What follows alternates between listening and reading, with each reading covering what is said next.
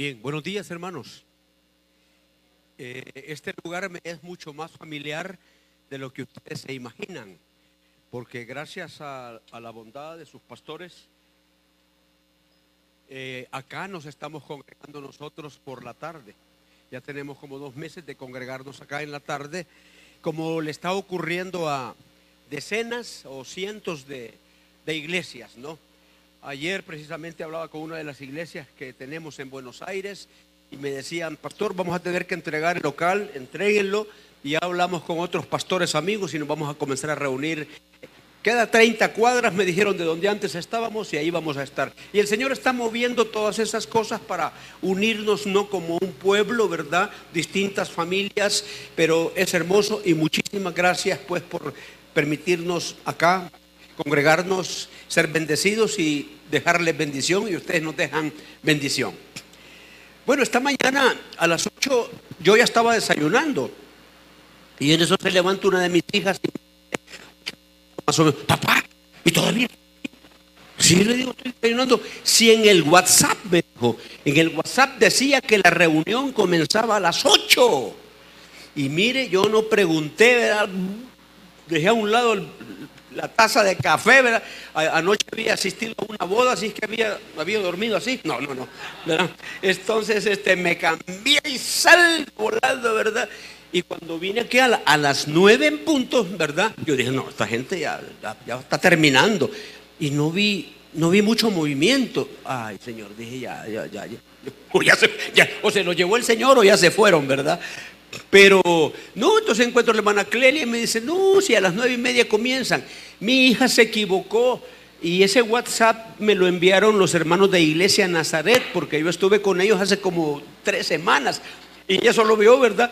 Ocho comienza la reunión, ¿verdad? Así es que, entonces salí corriendo, pero mejor porque entonces pude estar con más, con más tiempo.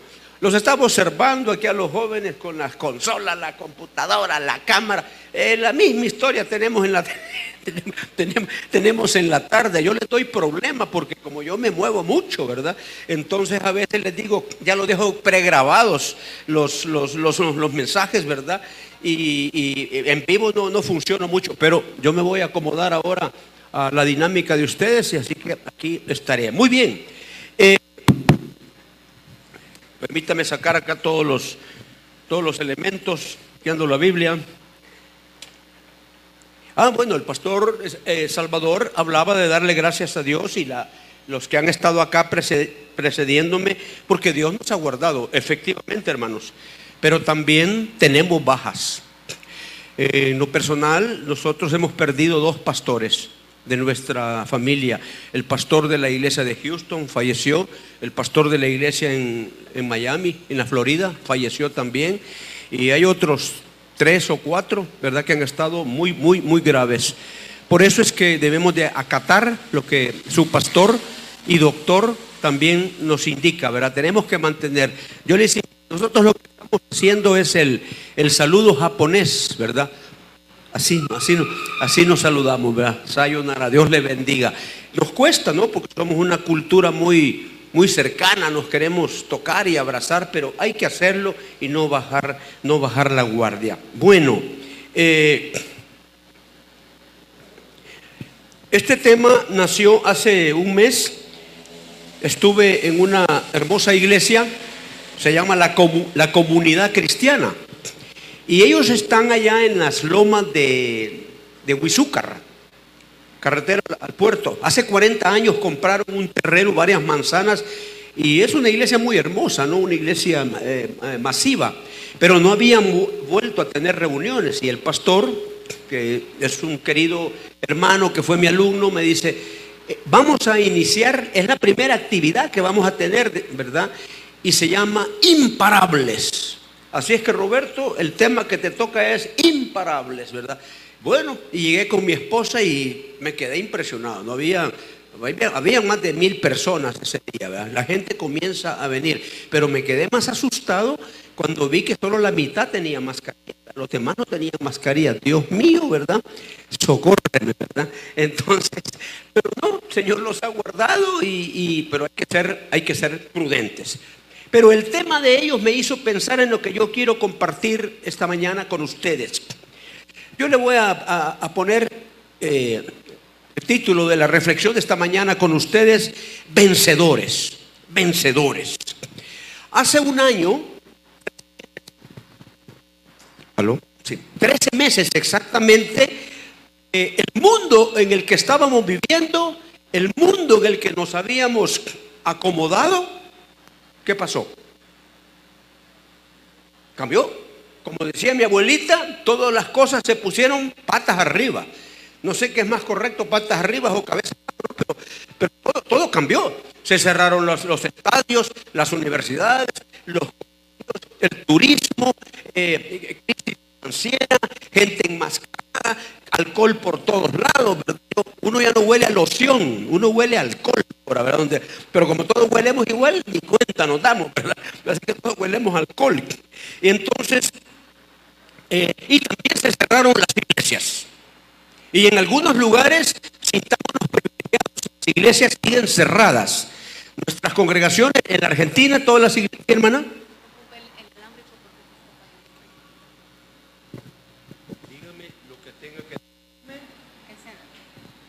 Ahí. Ok, muchas gracias. Para los que nos están viendo, nos siguen ahí, bueno, son los fallos que hay. ¿Ahora está mejor? ¿Se oye? Escucha, muy bien. Entonces, en algunos lugares las iglesias no, no se pueden congregar todavía. En la Argentina ya habían vuelto solo pudieron tener un culto. La misma semana que las iglesias tuvieron culto, el gobierno dijo que otra vez a cerrar y no, no más de 10, de 10 personas. En Chile es igual, Brasil es igual, Alemania es igual y en muchos lugares la cosa no ha mejorado. O sea, el mundo sigue patas arriba. Pero ¿qué ocurrió? El mundo en el que vivíamos cambió. Y no espere que vuelva a ser igual. El mundo no va a volver a ser igual. Vamos a tener que seguir usando eh, eh, eh, pantallitas, mascarillas, alcohol, distanciamiento mínimo, ¿verdad? El doctor me podrá corregir, pero de uno a dos años más o, forever, nos vamos a quedar, a, quedar forever, o sea, para siempre con estas cosas, que no son malas, ¿verdad? Pero que no, no es que va a cambiar. Ahora bien, pero el mundo en el que estábamos viviendo se había acomodado. Y hay un pastor llamado John Piper, y él escribió justo hace un año que el COVID o la pandemia era una tormenta que estaba sacudiendo al mundo y que se había convertido, él usó la palabra juicio para la iglesia. Yo eh, prefiero usar los juicios, los da el Señor, prefiero utilizar que la iglesia, cuando hablo de la iglesia, hablo de la iglesia a nivel mundial, hemos sido sometidos o estamos bajo un examen severo. Sí, como cuando se hacían los que hacen la paz, ¿verdad? O los que hacen los privados, ¿no? Y uno está todo nervioso, temblando que viene a rendir un examen. La iglesia está atravesando todavía un examen. ¿Por qué? Ya lo vamos a ver. Entonces, por ejemplo, se habla de un 25 a un 30% de, de hermanos, de creyentes, de hermanos de nuestras congregaciones que ya no regresaron. Hay un 25 a un 30 que ya no, en mi caso sí, se cumple. Hay un, hay, un 30 que ya no, no, no, no, no, no ha podido venir por, por, por diversas causas, no los estamos juzgando. Pero en el mundo ¿verdad? Entre 25 y 30% de, de, gente. Ayer hablé con una pastora de Usulután y me decía, sí, en mi caso es como el 15% que ya no volvió o no va a volver. Entonces la iglesia ha sido probada, ha sido sacudida. Eh, ¿Por qué? Hemos sido todos zarandeados. Creo que se entiende la palabra zarandear, ¿verdad? Como un árbol y el fruto que no estaba todavía bien cuajado, bien pegado, se cayó. Se cayó. Yo tengo marañones en mi casa y ahí, lo, valoro, le pego una zarandeada y los que no están bien se van cayendo, los que han picado los murciélagos. Otros se mantienen hasta que están ya listos, ¿verdad? Y hay un tiempo que tienen que caer, ¿verdad? Pero no antes. Entonces la iglesia y el mundo pues ha sido zarandeado, todo, el deporte y todo, pero estamos hablando de la iglesia. Entonces eh, eh, las cosas no van a ser iguales, queridos. Ahora, ¿podemos ser imparables, como el título que me daban los hermanos de la comunidad? Y yo quiero usar el término, ¿podemos, queridos, ser vencedores en medio de un mundo que está color gris? que todavía nos, nos, está ofreciendo un montón de desafíos, no se han abierto los colegios del todo, eh, eh, eh, mucha gente ha perdido el empleo, han cambiado muchas cosas, ¿no? Las cosas no están, estamos en proceso de, de, de vacunación, hay un montón de teorías, o sea, el mundo todavía está convulsionado. Pero podemos nosotros ser vencedores en un mundo que nos ofrece tantos peligros, tantos desafíos espirituales, morales y de otro tipo. Bueno, mi respuesta es que sí podemos ser vencedores siempre y cuando, aquí está el punto, estemos arraigados, cimentados, enraizados en la roca. ¿Y quién es la roca? ¿Y quién es la roca? ¿Quién es la roca? Vámonos de atrás, ¿quién es la roca? ¿Quién es la roca? Jóvenes, ¿quién es la roca? ¿Sobre qué ustedes? O sea, no se trata de tener creencias, se trata de tener convicciones. Y tenemos que estar firmes en la roca que es Jesucristo. El que no esté firme en Jesucristo, hermano, se va a quedar. Se va a quedar. No solo un 25, sino que más. Porque el mundo va para recibir más grandes desafíos. Van a haber más grandes desafíos. El planeta se está desmoronando, ¿verdad? Hay una demasiada población. Eh, tenemos muchísima contaminación, eh, muchísimos problemas tiene el mundo. La, la, respuesta es Jesucristo y Él va a venir a resolver todos los problemas. Pero mientras tanto nos toca vivir con esperanza, pero en un mundo muy complicado, muy complicado. Yo no sé ustedes, pero eh, yo tengo casos, porque tengo muchos maestros, de muchos niños y jóvenes que están atravesando por problemas de crisis emocional y mental y mental. No crean que estar todo el tiempo metido en las máquinas o en los aparatos, ¿verdad? Este, es bueno. No, no, no, tiene sus, tiene sus, tiene sus complicaciones. Los que trabajan mucho en la computadora, problemas del, carpo, ¿verdad? Entonces hay un montón de cosas. Entonces es un mundo diferente al que hay, que, hay que cuidar y, y tenemos que cuidarnos. Entonces, vámonos entonces, ¿qué nos hace ser vencedores? Por favor, acompáñenme en Romanos capítulo 8, versículo 28. Son unos pocos versículos. Me hubiera gustado leer todo el capítulo. Romanos 8:28 de la NTV, nueva traducción viviente, yo voy a leer. Ah, tú lo pasas, lo proyectas ahí en la, en la tele, ¿verdad? Bueno, dice así, si tienen su Biblia o su iPod o su teléfono. O sea, yo le digo a la gente en la congregación, es válido que tengas el aparato si, estás conectado con nosotros. Ahora, si estás viendo el resultado del basquetbol o del fútbol, andas perdido. ¿verdad? Así que conectate, pero conectate, conectate aquí con nosotros, ¿verdad? No, no, no, este no es el momento para estar viendo los, los, resultados, ¿verdad? Sino que para estar en lo que, en lo que, en lo que estamos. Muy bien, dice Romanos 8:28.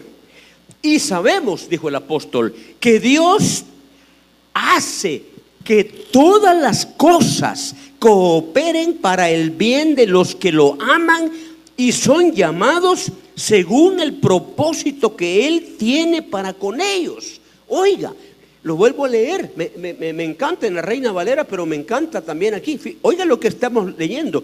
Sabemos, dice Pablo, que Dios hace que todas las cosas, ¿cuáles cosas? Hasta la pandemia. Dios permite que hasta la pandemia que hasta las enfermedades, los terremotos, los huracanes, ¿verdad? Eh, eh, la pérdida del trabajo, eh, el sufrimiento, el dolor, que todas las cosas, ¿verdad? La goleada que le dio, no, no, eso ya, no tiene nada que ver, el 5-0 que le metió el no sé quién, el Firpo, no sé quién, no, no, no. Sabemos que Dios hace que todas las cosas cooperen para el bien de los que lo aman. Para los que no lo aman, para los que no lo conocen, es, lo que estamos viviendo, esto es una desgracia. Y yo ya no aguanto. ¿Y cómo resuelve el mundo su, estrés? Pues ahí enfrente, ¿verdad? Nosotros estamos cuidando que al terminar el culto los hermanos se vayan de aquí, no se queden ahí. No, estoy, estoy, bromeando. No, fíjense que son respetuosos, ya nos han mandado a decir, eh, eh, todavía no comenzamos, porque cuando comienzan su, su, su, aquí, ¿cómo se llama? Chatos, ¿verdad? Eh, todavía no comenzamos porque ustedes no han terminado. Ah, qué bueno, digo, respetuoso. Después creo que comienza el gelengue, como decimos, pero hasta ahora vamos en buenas, en buena, en buena, en Algo irán, ¿verdad? Pero bueno, sabemos que Dios hace que todas las cosas cooperen para el bien de los que lo aman y son llamados. Porque Él tiene un propósito, hermano, aún en medio de la adversidad. Una de las cosas que la iglesia tiene que descubrir, porque hemos perdido, hablo en términos generales, es lo que se llama la teología del sufrimiento, la teología del dolor, la teología de la dificultad. Nadie dijo, Jesús no dijo que las cosas iban a ser fáciles. Pero en los últimos 20, 25 años eh, construimos una iglesia que solo estaba, yo lo llamo así, la pachanga evangélica.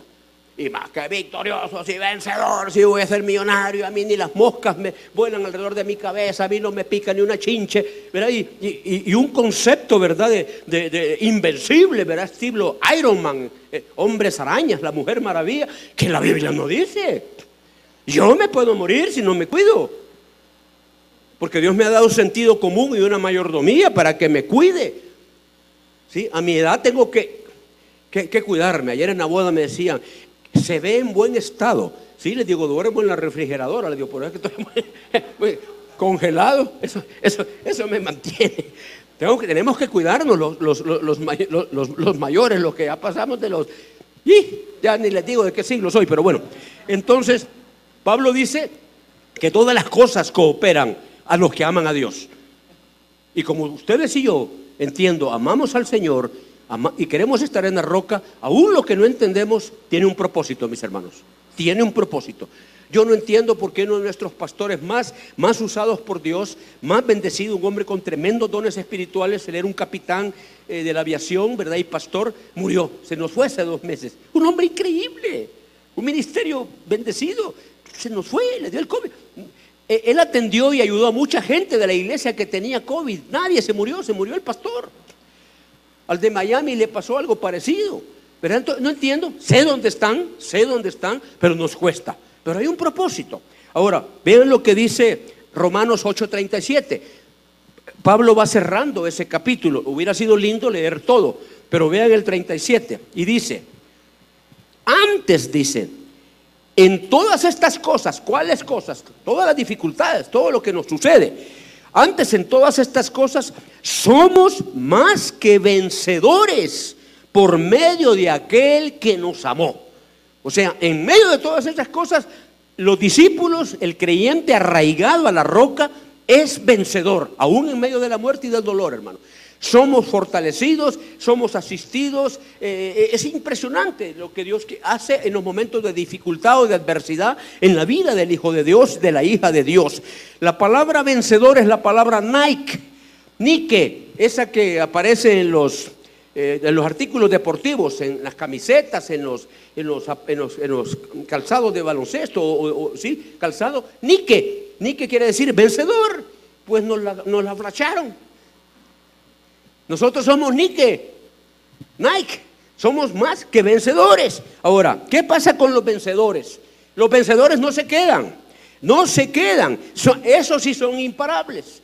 Entonces, si nosotros estamos arraigados en la, roca, hermanos, la iglesia va a continuar. El coronavirus o la pandemia nos ha obligado a usar mascarillas, nos ha obligado a usar un montón de prácticas de higiene, que no están mal. No está mal, ¿verdad? Eh, eh, la manera como ahora vamos al baño, cómo nos saludamos, cómo comemos. Yo estuve en esa boda, celebré la boda, pero le digo a mi esposa, nosotros nos vamos. Habían como unas 200 personas y después iban al banquete, ¿verdad? Eran unos médicos y la mayoría de los que estaban ahí eran médicos. Y a mis hijas me habían dicho, respetamos a los médicos, pero son los que más están expuestos. Papá, véngase inmediatamente. Así que me fui. Todavía pasé viendo el buffet, ay, yo no me quiero ir porque era una comida, estaba, riquísimo, ¿verdad? Pero obedecí y me, me tuve que venir, ¿verdad? Entonces, hermanos, estamos en un mundo donde estamos usando todas esas cosas, pero óigame, una cosa es ponernos mascarilla y tener normas de restricción, cuarentenas, y otra cosa sería quererle poner mascarilla a la oración. No le podemos poner mascarilla a la oración. No le podemos poner cuarentena al moverse del Espíritu Santo. No podemos ponerle cuarentena o restricción a predicar la palabra de Dios. Hoy es cuando más nosotros podemos compartir la palabra del Señor. Yo venía con una mochilita y el pastor Salvador me dice, ¿qué, quiere decir Roberto? Ah, ha venido de paracaidista, me dice. Algo así le digo. uso esta mochilita que me la regaló una organización que se llama CRU, que son tremendos evangelizadores, y lo que tiene es una crucecita, dice el Salvador, ustedes no lo pueden ver, y cuatro símbolos. Un corazón, un signo de, entre, de división, una cruz y un interrogante. Suficientes símbolos para compartir el Evangelio. Entonces a veces estoy en un banco, en algún lugar, así como él me preguntó, eh, mire, ¿qué quiere decir eso? Ah, porque me preguntó. El corazoncito, Dios le ama y tiene un plan maravilloso para tu vida. Ahora te preguntarás, ¿por qué la mayor parte de gente no disfruta del plan de amor de Dios? Porque hay una división, hay una división entre Dios santo y el hombre que es pecador. Wow, pero ¿cómo se puede resolver esa división? Cristo mismo ofreció la solución y aparece la crucecita. Y Cristo es la respuesta de amor de Dios para con la humanidad. Y luego hay un signo de interrogante. ¿Dónde tienes a Cristo? Ya presentamos el Evangelio. No es que le, querramos torcer el brazo, obligarlo a que diga esto, a que diga lo otro, no. Es nuestra obligación, por nuestra forma de vida, hablar y presentar el Evangelio de Jesucristo. Es más, hermanos, ayer me habló uno de mis pastores en la Argentina y me dice, mira Roberto, yo estoy teniendo contacto como con un grupo de 60. Eh, eh, él es, es médico también, pero es un deportista y él da clases de, es algo, algo así como windsurf es, como vive a la orilla del mar y hay unas buenas corrientes de aire en Mar del Plata, es hacer eh, surf, pero con un, barrilete, una piscucha en el, mar. Le encanta a la gente eso, claro, es caro. Y él da, da esas clases. Muchos de mis alumnos, me dice, se están convirtiendo al Señor. Claro, es caro. Son hombres que ni les hablo de venir al culto, me dice, porque no entienden el concepto de ir a la iglesia, pero se están entregando al Señor. ¡Wow! Ese, es tu rol, hermano. Eso es tu rol. Ese es tu rol. Yo no estoy diciendo que la gente no venga. Evalúe. Hay gente que está muy reacia, está muy asustada. No, no va a venir así de golpe. Pero si tú le das un testimonio, si tu vida refleja que eres un seguidor de Jesús, te ve cómo te conduces en, los quehaceres del diario vivir, nos ve con esperanza, nos ve gente respetuosa, nos ve gente ordenada, nos ve gente limpia, nos ve, no importa por, humilde que sea eh, lo que tú te pones o lo que tú haces, pero que vean algo diferente en nosotros, fragancia de Cristo, olor a Cristo, eso es lo que tenemos que proyectar y todos lo podemos hacer. Entonces, estamos cumpliendo parte de la tarea. Muy bien, no le podemos poner mascarilla a la oración, no podemos ponerle cuarentena al Espíritu Santo, no, a menos que nos lo prohíba, no debemos de dejar de reunirnos, hermanos, porque la Biblia dice que los creyentes somos como carbones. Haga usted un, brasero de tortillas o de carne asada, si separa los carbones, no, no hay fuego. Si los tiene juntos, habrá fuego. Y nos necesitamos, hermanos, distanciados, pero nos necesitamos. Es hermoso verlos. No dejen de venir, vengan con todos los recursos, vengan con toda la protección, pero no dejen, no dejen de sonreír también. Cuarentena no es dejar de sonreír, no es cuarentena la sonrisa. Yo le bendiga, hermano, una gran cara. No, claro, cuesta, ¿verdad? Pero mire, Ustedes se están riendo, hermanos queridos, pero con todo y la máscara yo veo que se están riendo. Igual podría notar si estuvieran. Se nota, ¿verdad? Entonces, ¿qué transmitimos? Importante lo que transmitimos, ¿no? Entonces, el Espíritu Santo no lo podemos encerrar y la iglesia es vencedora siempre y cuando, y voy a ir cerrando porque prometí que iba a ser breve, eh, si optamos, aquí está el punto, la opción es Creyentes como éramos antes de la pandemia, no es malo ser creyente, es maravilloso ser creyente. Pero creyentes acomodados, ahí vamos, esperando que el Señor venga, un día voy a ir al cielo, no estoy ni tan seguro, pero creo que sí, ¿verdad? Esa es casi la posición de un creyente promedio. La otra alternativa, amados, es discípulos, discípulos de la cruz. Eh, ¿Algo nuevo que está predicando el hermano pastor? No. Por favor, si van conmigo a Lucas, parte final, capítulo 14. Lucas 14. Lucas 14, yo voy a leer de la NBI. Vamos a ver si me sale. Aquí está. Nueva versión internacional, Lucas 14, del 25 al 30. Dice así, queridos, grandes multitudes seguían a Jesús. Gracias, hermano. Imagínense, era el momento especial. Multitudes estaban siguiendo a Jesús. Como cuando Leo Messi vea, llega, va por una calle en Barcelona o alguno de los famosos, y la esos no pueden ni salir. Alguien dice, ay, me encantaría ser un Messi. Yo, yo he vivido en España y me acuerdo que vivía cerca de la casa de un famoso futbolista, ni salí el hombre. Baltasar se llamaba, era un goleador. A veces bajaba a, comprar el pan y, y, ahí está Baltasar y todo el mundo le no hombre terrible.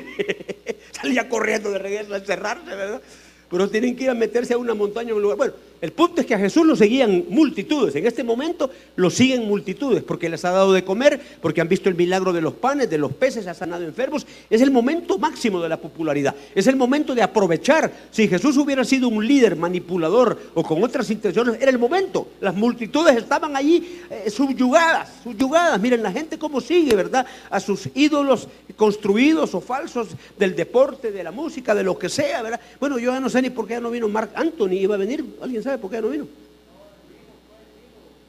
Ah, fue en vivo. Ah, fue virtual. Ah, por eso no lo vi. No, no yo creí que iba, que venía El Salvador. Era una, presentación para. Ah, ok, pagado, ok, ok. Pero igual si hubiera, sí, claro, hubiera sido una amenaza, va a reunir 50 mil gentes en un, en un estadio. Pero los ídolos de, políticos o, musicales o deportivos, la, la gente los sigue. Ahí venía la multitud. Y los discípulos les deben haber dicho, mira maestro, es el momento, mira cuánta gente viene. Dicen los historiadores que en el Sermón del Monte, recuerden, ¿verdad? Que cuando él les dio de comer, por lo menos se les dio de comer a cinco mil hombres, pero allá habían mujeres y habían niños. Si se saca la cuenta, se habla de 20 mil o 25 mil personas que comieron. En aquella época eso era una multitud. Entonces los discípulos, maestro, mira cuánto nos te están siguiendo. Jesús viene, se da la vuelta, era como para decirles, ¿qué hacen los famosos? Y la gente, ¡ah! ¡Ah! Y todavía le hace el famoso así, ¿verdad? ¡Ah! Así, así, así. Jesús se vuelve y les dice, si quieren seguirme, quiero que sepan una cosa. Tienen que negarse a sí mismos. Tienen que estar dispuestos a tomar una cruz. Ellos sabían lo que era la cruz porque Roma crucificaba a mucha gente. Tal vez no entendían su sacrificio, pero sabían lo que era también. Tienen que tomar su cruz negarse a sí mismo, el que no esté dispuesto, ahí dice la palabra aborrecer, pero esa palabra se traduce el que no me ama más a mí. Esa es la traducción del original. El que no me ama más a mí que a su papá, que a su mamá, que a su hijo, que a su cónyuge, no es digno de seguirme. Queridos, eso es como para... No engañó. Se vuelve y le dice, ese va a ser el precio si ustedes quieren seguir. El que me quiera seguir de corazón, niéguese a sí mismo, esté dispuesto a tomar su cruz, tiene que amar más a su papá, a su mamá y todo lo que tenga, ese es digno de ser mi alumno. Discípulo quiere decir mi alumno. Yo creo que en la medida que la multitud iba caminando, ¿verdad? de 25 mil se redujo a 10 mil, de 10 mil a 5 mil, de 5 mil a 3 mil, a mil. ¿Cuántos habían a la hora de los cuetazos, como decía mi abuelita, verdad? Eh, eh, que Cristo fue capturado y crucificado. Habían mujeres, habían. Los discípulos, mire. A la tumba, Pastor Salvador mencionó hoy la resurrección. Se dice que por lo menos una docena de mujeres llegaron a la tumba. Mujeres. ¿Y los hombres? Bien, gracias. Claro, después se animaron, ¿verdad? Y el Espíritu Santo los utilizó. Pero hermano, ese es el punto. Entonces, esto no lo podemos ignorar y la iglesia no puede pasar por alto este llamado. Es lindo. El otro día me preguntaba, hablando con pastores, un tema de estos, eh, hablando de, membresía, y yo les dije, lo digo de todo corazón, pero darme a entender, yo prefiero tener 100 discípulos y no mil evangélicos. Se los digo. Prefiero 100 discípulos, hombres y mujeres, y no mil evangélicos. Y lo digo porque ya, he visto a multitudes. Y cuando viene la hora, como de, de los cuetazos, no sé si algunos entienden esa expresión, ¿verdad? En, la época de mis abuelos, ¿verdad? Que cada rato habían eh, golpe testado, ¿verdad? Y, por allá venía la brigada, no hay qué, y, y, balaceras por aquí, balaceras por allá, se llamaban los cuetazos, ¿verdad? Y, claro, era impresionante oír disparos de ametralladora, toda esa cosa. Salía uno corriendo, ¿verdad? o, en la guerra, ¿verdad?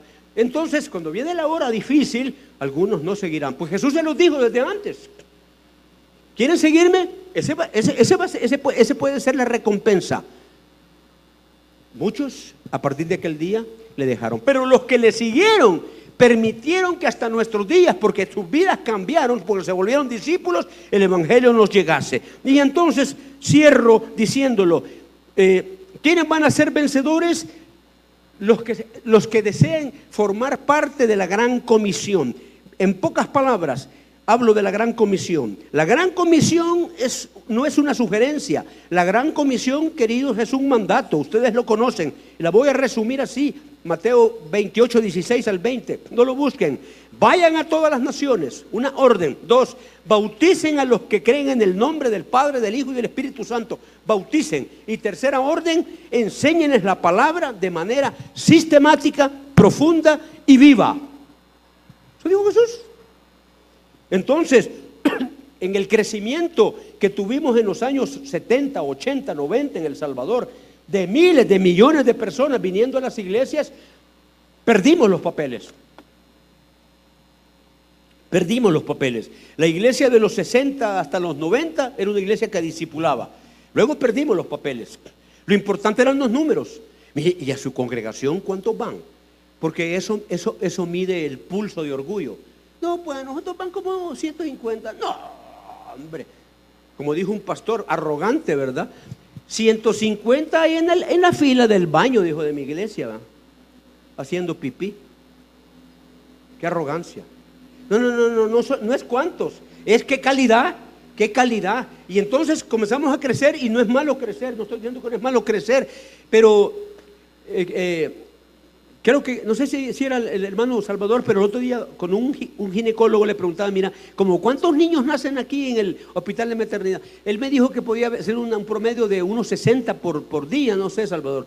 ¿Sí? Imagínense, 60 niños naciendo en el hospital de maternidad. Quiere decir, eh, a ver cómo andamos de matemáticas, 6 por 3 el mes.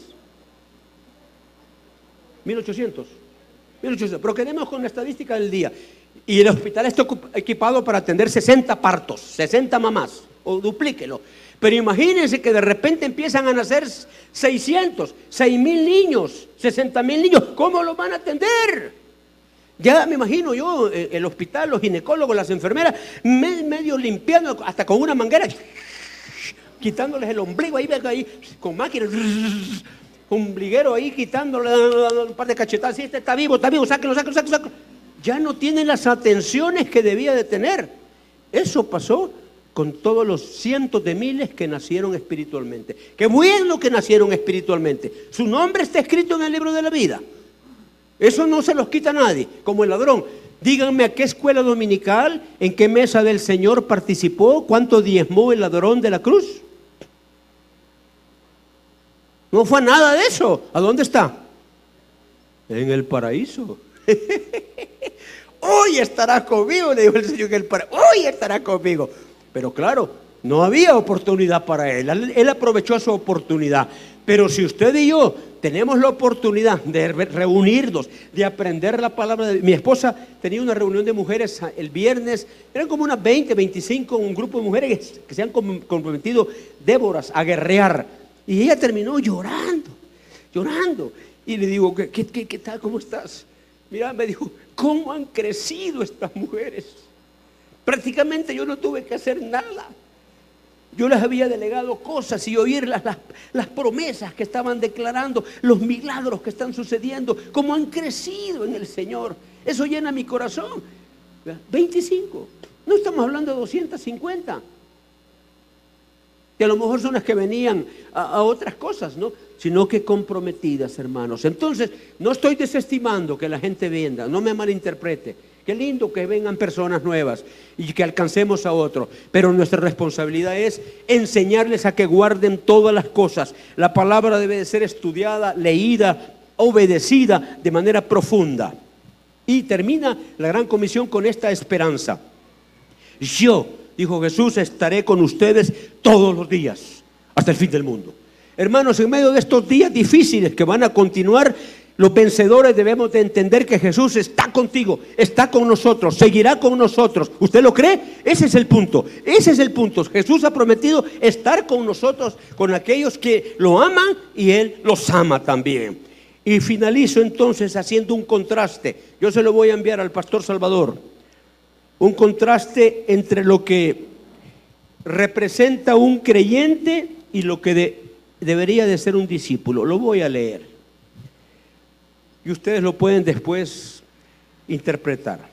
Eh, al, creyente, los creyentes, como ya lo definí, gente sin compromiso, gente entusiasta, aficionada, como la multitud que venía, al creyente el COVID lo alejó de la iglesia. Al discípulo se arraigó en la roca. Los creyentes se quedaron en la cuarentena. Los discípulos se fortalecieron en el campamento de la cuarentena. Se aferraron al Señor. Al creyente por lo general se le promete una almohada. Al discípulo se le promete la cruz. Y eso cambia las cosas. Los creyentes responden, mire, lo voy a pensar, ojalá, tal vez, si las cosas mejoran. Los discípulos responden, heme aquí, envíame a mí, Señor. Los creyentes andan buscando la iglesia ideal, la iglesia perfecta. Los discípulos trabajan por la iglesia real. La iglesia, queridos, es lo que tú eres. La iglesia es lo que cada uno de nosotros es. Cuando alguien dice, aquí no aman, ah, ¿y tú amas? Aquí nadie sirve, ¿y tú sirves? Aquí nadie colabora, ¿y tú colaboras? Aquí nadie ofrenda y tú ofrendas. Comienza por nosotros. Esas son las grandes diferencias. Al creyente se le promete panes. Jesús pudo haber seguido repartiendo panes y peces. A los discípulos se les enseña a pescar y a hacer panes. ¿Me están siguiendo? Los creyentes piden que se ore por ellos y no está mal orar unos por otros. Los discípulos buscan o están preparados para orar por los demás. Hermanos, queremos ver cambios en nuestra nación. Yo no tengo una, tendencia ideológica política. No he dejado de orar por el gobernante, el presidente, el vicepresidente y tengo los nombres de todos los ministros desde que comenzó este gobierno. Y lo hacemos como iglesia. Eh, eh, usted, entonces, usted golondrín. No, no, no, no soy. Pero mi responsabilidad es orar pero mire que ese hombre, yo no lo sé, pero yo oro para que su corazón se vuelva a Cristo. ¿Sabe que hace como un mes estuvimos con el imán eh, Bukele? Con el imán. Aquí estuvieron unos misioneros dando testimonio. Vinieron a la iglesia Nazaret, que yo estaba esa semana allí, dos de los imanes principales musulmanes del país. Eh, tremendos hombres, francamente, en su preparación dos de ellos graduados, doctorados de la Universidad Teológica de Teherán en Irán. Pero ¿sabe lo que nos sorprendió? 34 mil islámicos tiene la, población musulmana en el país. De esos, el 85% eran evangélicos y el otro 15% eran católicos. La pregunta es, ¿qué pasó? No es nada aparentemente el número. Es gente que dejó de ir a la iglesia porque vio un mal testimonio, porque hay malos pastores. Hay malos pastores, hay gente que le ha hecho mucho daño al Evangelio. Hay falsos predicadores, hay falsos profetas. Hay muchos errores que cometemos y si la gente no pone su mirada en Cristo, la roca, la gente se desilusiona y va a buscar otra cosa. Pero esa reunión que tuvimos en la iglesia, yo me atreví porque oramos al final, éramos como unos 40, 50 líderes, incluyendo los dos líderes islámicos, y yo les puse las manos en el hombro de cada uno cuando el hermano Moisés Mejía estaba orando. Y en determinado momento estos hombres, cuando estábamos orando, ellos se estremecieron. Porque si algo ellos necesitan es que uno les muestre amor. Y Jesús nos ha llenado de amor.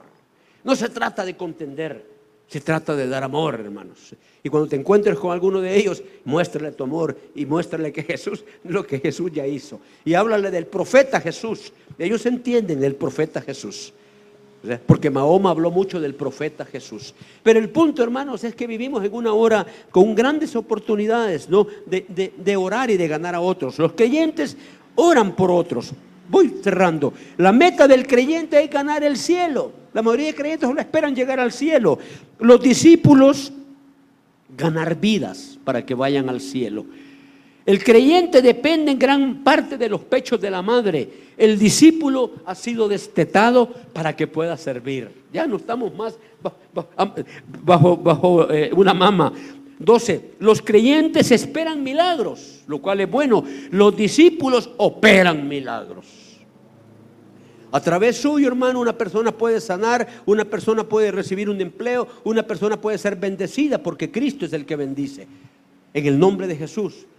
Atrevámonos a hacerlo con todo respeto. Los creyentes suelen ser fuertes como soldados acuartelados. Los discípulos son soldados invasores. Ahí donde van. No, no estoy hablando como locos, perdonen, evangélicos locos, ¿verdad? Hay evangélicos locos, ¿verdad? Eh, yo, he visto gente, una, camiseta, ¿verdad? Jesús te ama. Pero un tipo que va empujando a todo el mundo en el supermercado, no, hombre, no, quítátela. O los buses, ¿verdad? Jehová es mi pastor, nada me falta. Pero apártese, porque si no lo manda al cielo. No, no, no, eh, no, es así. Un día me subí en un taxi, ¿verdad? Eh, cuando no había mucho Uber y, te llevaba una Biblia el hombre, tostada, tostada la Biblia en el, mostrador. Ah, le digo, ¿y usted, usted lee la palabra? Bueno, ahí le llevo, me dijo, porque alguna protección me ha de dar. No, hombre, aunque se la sobe, le dice, unte con ella, no le va a pasar nada. Voy a tener una cita con la palabra, dicen algunos, y ponen debajo de la almohada la Biblia. No pasa nada, no se pasa. Tenés que leerla, tenés que creerla. Y más importante, tenés que obedecerla, hermano. Mire que no sé mucho, lo que sepas, Dios te va a demandar por lo que sabes, por lo que crees, no por lo que no sabes. El creyente entonces hace hábito, el discípulo rompe los moldes. Si tú hiciste un hábito de venir a adorar al Señor, de, que te alegre estar con tus hermanos, con tus hermanas, hermano, vayamos por aquí, para allá, por donde sea, debajo de un árbol, aleluya. El discípulo vive en moldes, vive en moldes. Dios lo guió a ustedes a construir este, este, este, este, este bueno, este edificio, porque yo hago siempre la diferencia que el templo soy yo, el templo soy yo. Eso es lo que dice la Biblia. Yo soy el templo. Aquí habita el Espíritu. Aquí anda el templo. El templo ya se va a ir. Aquí se va a quedar el edificio. Pero le dio la idea de hacer algo muy, muy especial. ¿Sí? Entonces entra aire por todos lados, muy, muy, muy, práctico. Aprovechenlo, hermano. Es una bendición.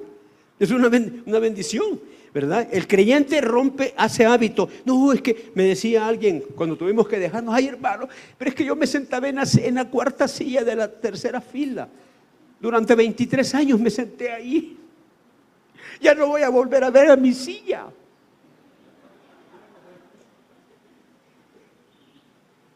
Llévese la banca, pues. ¿Me explico? No, es que es así a veces, ¿verdad? Ay, me acuerdo dónde estaba la maceta, vi una más preciosa la maceta. Todos los domingos ahí la veí.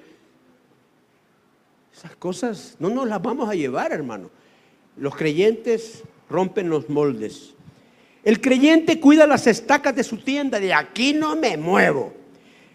El discípulo ensancha el sitio de su cabaña. El creyente murmura. El creyente por lo, no es nuevo. Allá con Moisés ya murmuraban, ¿verdad? y reclama. El discípulo obedece y se niega a sí mismo.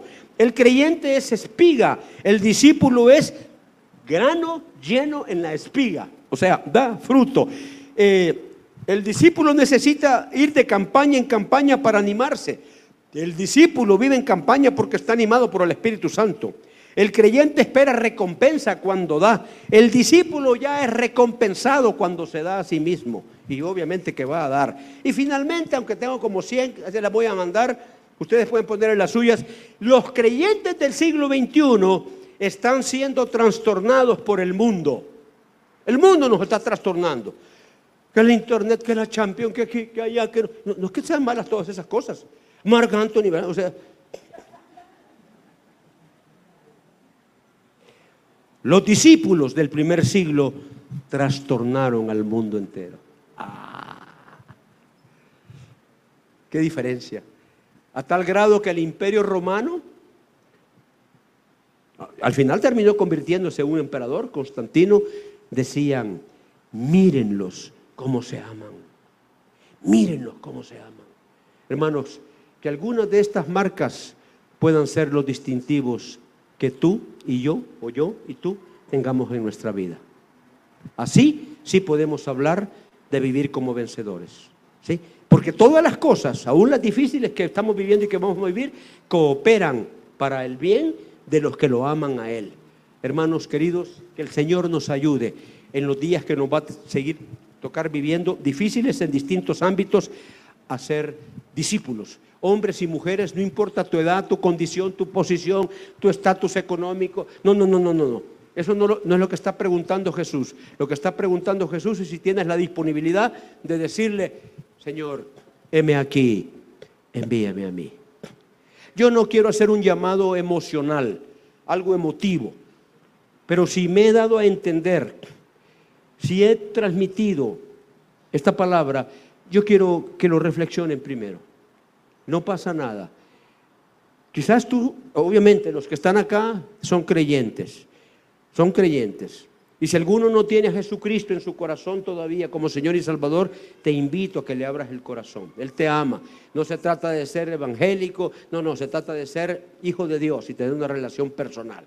Pero si los que estamos acá ya hemos dado ese paso de, de reconocer a Jesús como nuestro Salvador y nuestro Señor, la pregunta es, ¿quieres caminar como discípulo de Cristo? ¿Quieres disponerte? El camino no es fácil, es estrecho, es angosto, hay dificultades, pero la promesa está. Va a estar. Mire, yo ahora entiendo, hermanos. Yo he sido rescatado de, pero de la tumba, como siete veces. De la tumba. Ya, cinco médicos, no, ya no se puede hacer nada, Señor, aquí estoy. Hace dos años y medio, una gran pelota aquí en la frente, un tumor, ¿verdad? Y pulmones colapsados. No se puede hacer nada. Vino un hermano de la iglesia en Panamá, Dios le mostró el plan que tenía para mi vida, vino sin hacer ninguna... Hay gente que hasta para sanar, ¿verdad? Lo, digo, espero expresarme, como que son postura de karateca en el nombre de Jesús.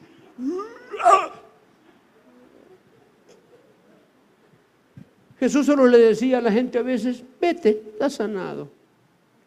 A veces hacía cosas extrañas, como vimos el domingo pasado el paralítico de Bethsaida. Escupió los ojos. Uy, ¿qué es eso? Soberanía de él. Y lo sanó. Sigue sanando. Entonces, hermanos, yo pregunto, ¿quieres considerar que todavía hay mucho que Cristo quiere hacer en tu vida y convertirte no solo en un buen creyente, sino que en un discípulo de Jesús? Pero mire que yo estoy muy grande, que a mí ya me cuesta caminar, que mire que... No, no, no, excusas no hay. Porque el que esté dispuesto, Dios lo va a usar. Y es un tiempo donde Dios quiere utilizarnos. Si es así, piénsenlo. Piénsenlo unos segundos y yo te voy a invitar. Aquí, ahí donde te encuentras, te pongas en pie. Yo quiero orar por ustedes. Por los que quieran dar ese paso de decirle, Señor, sé que es un gran reto, pero heme aquí estoy dispuesto, Señor, a no volver a como eran las cosas. Haz algo en mi vida. A partir de este momento, hay un hermano que lo ha hecho. Hay otro hermano que lo hace. Y los que sientan en su corazón, más que sentirlo, estén convencidos, pónganse de pie. El Señor nos está viendo. Y no pasa nada si alguien piensa que no es el momento que esto es tan serio, tan demandante que mm, yo mejor me espero. Muy bien. Señor, gracias en esta mañana. No estamos viendo a la izquierda, a la derecha, no, no, no. Tú nos estás viendo. Y tú estás viendo a aquellos hombres y mujeres que en esta mañana dicen, yo quiero dar ese paso, Señor. no sé cómo harás conmigo, pero aquí estoy para que tú trabajes en mi vida, dándome ese carácter de un hombre, una mujer discípulo. Eh, yo lo veo difícil, Señor. Que, es cierto, es difícil porque tú no vas a poder, pero si tú le dices, Señor, heme aquí, aquí estoy, estoy dispuesto, estoy dispuesta con ustedes, hermanos y hermanas queridas, el Señor va a hacer grandes cosas. Yo bendigo, bendigo en el nombre del Padre, del Hijo y del Espíritu Santo a todos aquellos hermanos que en esta mañana están puestos en pie, diciéndole, Señor, quiero dar ese paso de ser un discípulo tuyo. A los que a Dios aman, todas las cosas les cooperan para bien. Mira sus corazones, Señor. Este es el grupo de hombres y mujeres que quieren dar ese paso. Provéeles, llénales, susténtales, amado Señor. Te lo ruego en tu nombre precioso. Amén y amén. Y ahora quiero pedirle a toda la congregación que sí se ponga de pie.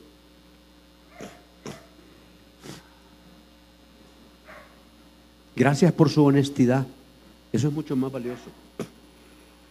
Mas ruego que todos estos hermanos queridos que están aquí presentes, hermanos que siguen a Jesús, que sus miradas está puesto en Jesús, que el Señor los guarde, que puedan ser instrumentos también gente comprometida, gente que pueda ser de bendición a otros en un mundo que tiene tanta oscuridad. Que la palabra de Cristo esta mañana predicada se arraigue en sus corazones y haya mucha bendición. En el nombre de Jesús. Amén, queridos hermanos. Bendiciones para sus familias. Aleluya. Déselo al Señor. Déselo al Señor.